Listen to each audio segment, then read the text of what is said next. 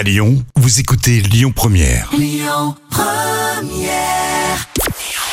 Bonjour Rémi, bonjour Jam. C'est TF1 qui s'est imposé hier avec la série The Resident qui a rassemblé 2 millions et demi de personnes. Ça représente 13% de part d'audience.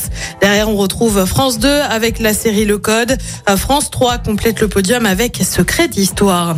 Il n'y a pas eu de manquement décision de l'ARCOM ex-CSA suite à une émission de septembre dernier sur C8, émission Touche pas à mon poste sur la situation des détenus.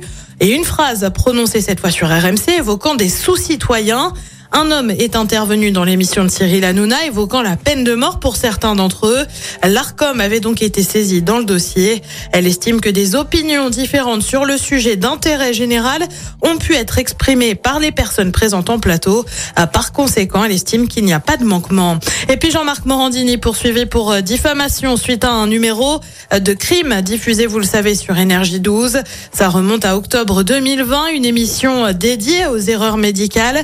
La chaîne aurait mélangé deux affaires et présenté des images attribuées à une affaire alors que ce n'était pas le cas. L'audience devrait avoir lieu dans les trois prochains mois. Côté programme, ce soir sur TF1, c'est la série Balthazar. Sur France 2, comme tous les jeudis, c'est envoyé spécial avec un dossier sur la pénurie de certains médicaments. Sur France 3, c'est le film Midway. Puis sur M6, une nouvelle série, Meurtre au Polonium. Puis une fois n'est pas coutume, on regarde aussi le programme de Canal+, avec un match de NBA qui se déroule à Paris, entre Détroit et Chicago. C'est à partir de 21h10. Écoutez votre radio Lyon Première en direct sur l'application Lyon Première, lyonpremière.fr et bien sûr à Lyon sur 90.2 FM et en DAB+.